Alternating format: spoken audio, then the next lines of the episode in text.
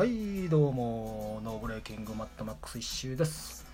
それがタイムが始まります。えーとねあの今ね流してるこの曲はあの珍しくね、えー誰かが歌ってる曲を流しての意味になってますけどもこれ「赤くなる」っていう、まあ、オリジナルソングでね。えーとね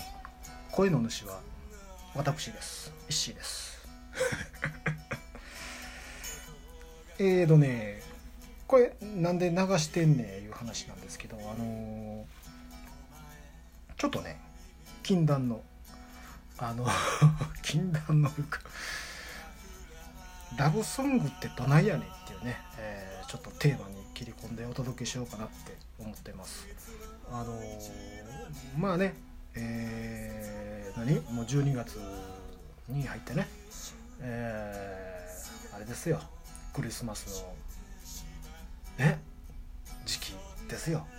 まあ世にはね、えーラジオでもきっとスタバなんか行ってもまあラブソングが流れまくってることだと思いますけどもね、えー このね「えー赤くなる」っていう曲をちょっと簡単に説明するとあのねもう何年前なのかなもうちょっとはっきり出てこないですけど、えー私がそのライブ活動をねあのちゃんとするにあたってえーっと初めてねあのまあレコーディングだとかいろんなことをこう準備して、えーライブに出ていくっていう時にね用意した「えー赤くなる」っていう曲の、まあ、バラード、ま唯一のバラードね、えーうん。まあ、ラブソング失恋の歌ですね。簡単に言ったらね。あのもともとはその本当は知ってるのさっていう、まあ、我々のね今今ノーブレーキングになっても引き続き歌ってるし、まあ、これからも歌い続けていくであろう、えーまあ、代表曲になるのかな「本当は知ってるのさ」っていう曲の、まあ、カップリングのね CD シングルのカップリングの曲として、え入れさせてもらったわけなんですが当初ね、あのー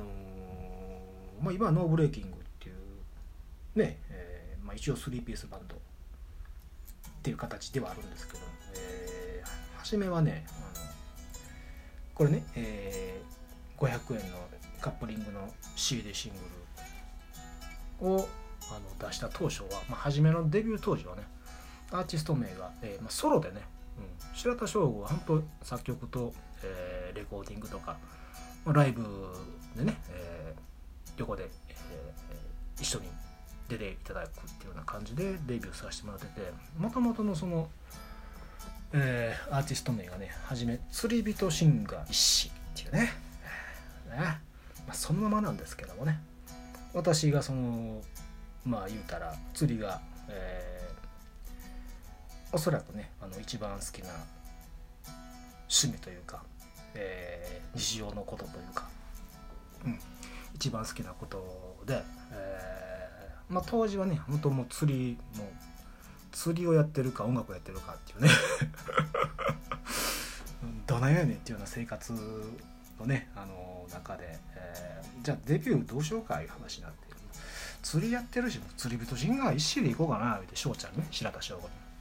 言ったらそれで行こうと、あ、のキャッチーやし、えー記憶もされやすいやろということで、えーやらせてもらってたわけなんですけどもね、うん、あのちょうどねほんで、えー赤くなるっていうこのラブソングの歌詞がねあのこう頭の中にパパパパパパパッとこう断片的にこうう降りてきたのが今住んでるとこのねあの部屋から車でこうから何分ぐらいかな。車でね多分ね10分ぐらいで着くその琵琶湖のねあの琵琶湖でおかっぱりね、えー陸から竿を振ってブラックバスを釣ってる時のその夕暮れの時にね、え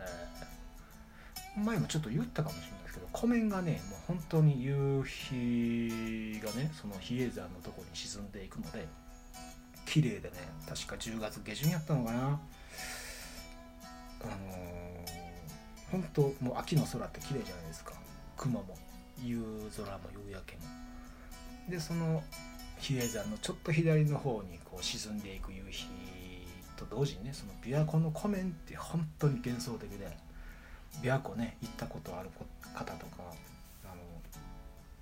のはよくご存知だと思うんですけど本当に幻想的で、まあ、朝も綺麗なんですけども夕暮れがねなんていうのかな。雲ももう何空も山も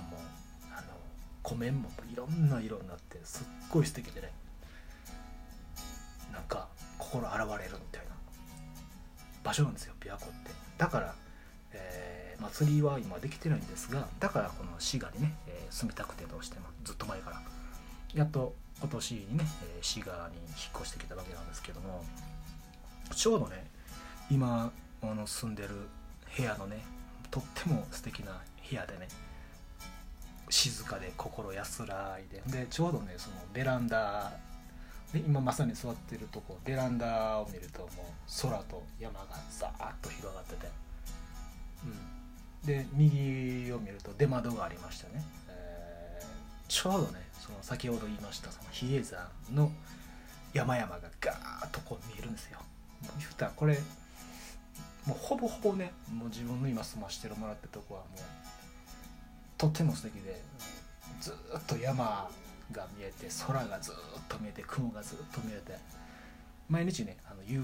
焼け空を沈んでいく夕日が見えてもう雲とかもも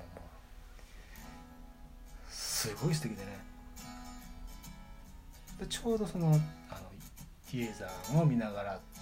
て言ってたその比叡山もちょうど出窓から妻も見えててええとこ来たなと。我ながら、えーちょっと自慢になっちゃいましたけどもあの、うん、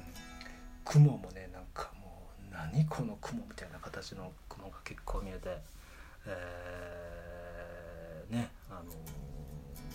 そういうわけなんですが、えー言ってる間に「ラブソングってどないやねん」っていうテーマで切り込んだ割にはもう間もなくねあの締めの時間となりまなりますけども。まあねあのーどなんでしょう。ちょっと今日時間もあれなんで、えー締めますけども、あのー自分個人的にねそのラブソングを前も言ったことあるんですけどを書き続ける作り続ける歌い続けるっていうアーティストさん本当すごいなと思ってて自分にはちょっと難しいなっていうね、えーとこで、えーずっと口を酸っぱくしてこう仲間内にも音楽やってない人間にもそういう話をするんですけどあのたまたまね先月先月にね昔その中村明さんのバックバンドでドラム叩いてたってで自分の大好きなアーティストの一人の世紀末のデーモン閣下とねのドラムをしてたのか同期でちょうど同じとこで活動してたのかちょっとあのはっきり聞き取れなかったんですけど Zoom でお話しさせてもらってたね。そういう方とお話ししてたらですね石石石井さんどういう音楽をいやもう基本昭和ロック的なこうなんか感雰囲気ででラブソングはいう話になって「いや自分愛の歌は無理っす」みたいな愛とか恋とか自分歌い続けるの無理っすね。話とって。いやーせやけど結局は愛とか恋の歌が一番作りやすいしあの受け入れられやす受け入れられやすいしええと思うんだけどな。なんかそんな固定観念捨てて作ってみたらみたいなこと言われましてね。うーんまあとは思ってはみたものの多分作ることはないと思いますけど。ちょっとねやっぱねあの、まあ、いろんな意味で、えーそういう人間のね持ってる愛情の歌っていうのはやっぱり心残るのはちょっと分かってるんでね、えー次回から、え本格的に「ラブソングとは!」みたいなね一子禁断のラブソングとはみたいなテーマにして、ね、ちょっと切り込んでいこうと思っています。えーちょっとねあのちょっと安牌な締め方になりますけども、えーありがとうございましたまたお会いしましょうバイバイ